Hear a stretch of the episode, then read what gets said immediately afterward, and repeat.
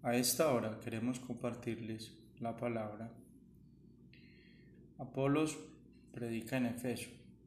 Hechos capítulo 18, versículos 24 al 28.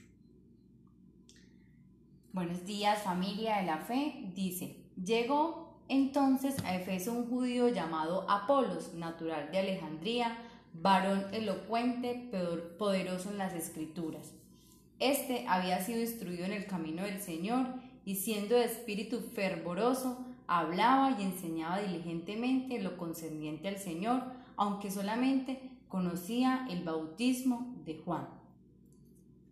Y comenzó a hablar con deneudo en la sinagoga, pero cuando le oyeron Priscila y Aquila, le tomaron aparte y les pusieron más exactamente el camino de Dios.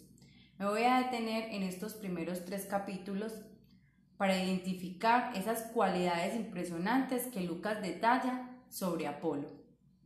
Dice que era un varón elocuente, es decir, que tenía una tremenda facilidad de palabras, era un gran orador. Era poderoso en las escrituras, conocía bien de las escrituras y sabía cómo usar en la enseñanza y el debate. Era instruido en el camino del Señor, Indudablemente fue un excelente aprendiz y aprendió muy bien porque todo lo que se le enseñó lo hablaba bajo las escrituras. Tenía un, un espíritu fervoroso, o sea que le hervía esa pasión por compartir lo que sabía, especialmente las cosas de Dios. Hablaba y enseñaba diligentemente lo concerniente al Señor Tomaba la enseñanza de la palabra de Dios muy en serio, hacía todo diligentemente. Pero estaba sucediendo algo que Lucas identifica en las siguientes palabras. Aunque solamente conocía el bautismo de Juan. Efectivamente, amor. Juan el Bautista preparó el camino para Jesús. Mientras que el bautismo de Juan era simbólico, Jesús bautizaría y bautizó con el Espíritu Santo y con fuego. Esta profecía se reafirma más adelante de manera drástica cuando el Espíritu Santo desciende sobre Jesús en su bautismo, confirmando que Él era aquel de quien hablaba Juan y que Jesús es capaz de derramar el mismo, el mismo Espíritu Santo sobre tu vida y la mía. En Juan capítulo 14, 6 nos dice, yo soy el camino, la verdad y la vida. El verdadero bautismo es el bautismo en el nombre del Padre, del Hijo y del Espíritu Santo.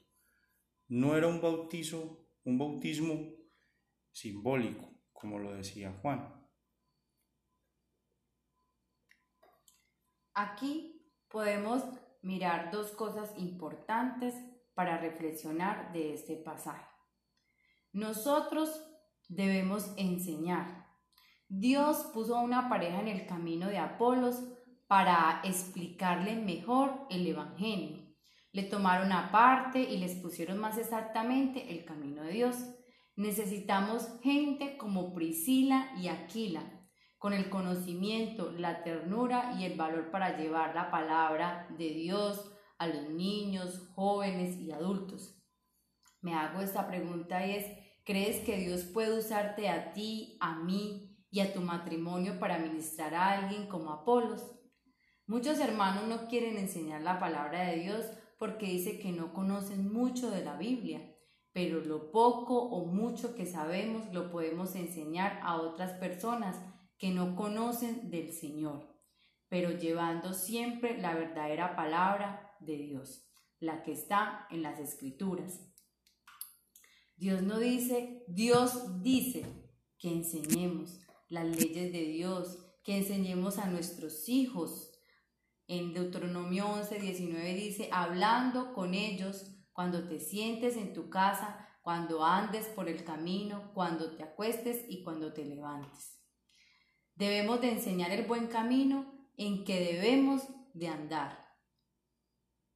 Entonces, de, recibir esa enseñanza, ¿cierto? Y que debemos de transformarla, también debemos poner en práctica lo que aprendemos. Apolo aprendió bien. Ahora que tenía el verdadero mensaje que Jesús era el Cristo, Apolos predicaba con más pasión y fervor que nunca. Y ahora sabía cómo probar con las escrituras la verdad sobre Jesús. Tenemos que estudiar y prepararnos para usar la Biblia, explicando el camino del Señor a los demás. Es la palabra de Dios la que tiene el poder de convencer y transformar, no la tuya ni la mía.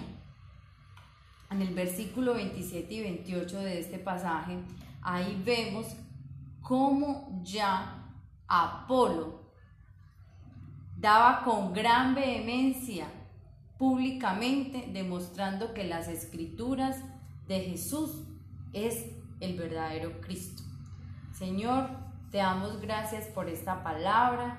Ayúdanos cada día a que podamos ser hacedores también de la palabra, Señor, que podamos aprender, pero que también llevemos el verdadero mensaje basado en las escrituras, que abran los corazones de cada uno de nuestros hermanos para tener ese sentir de enseñar la palabra de Dios como es. Amén.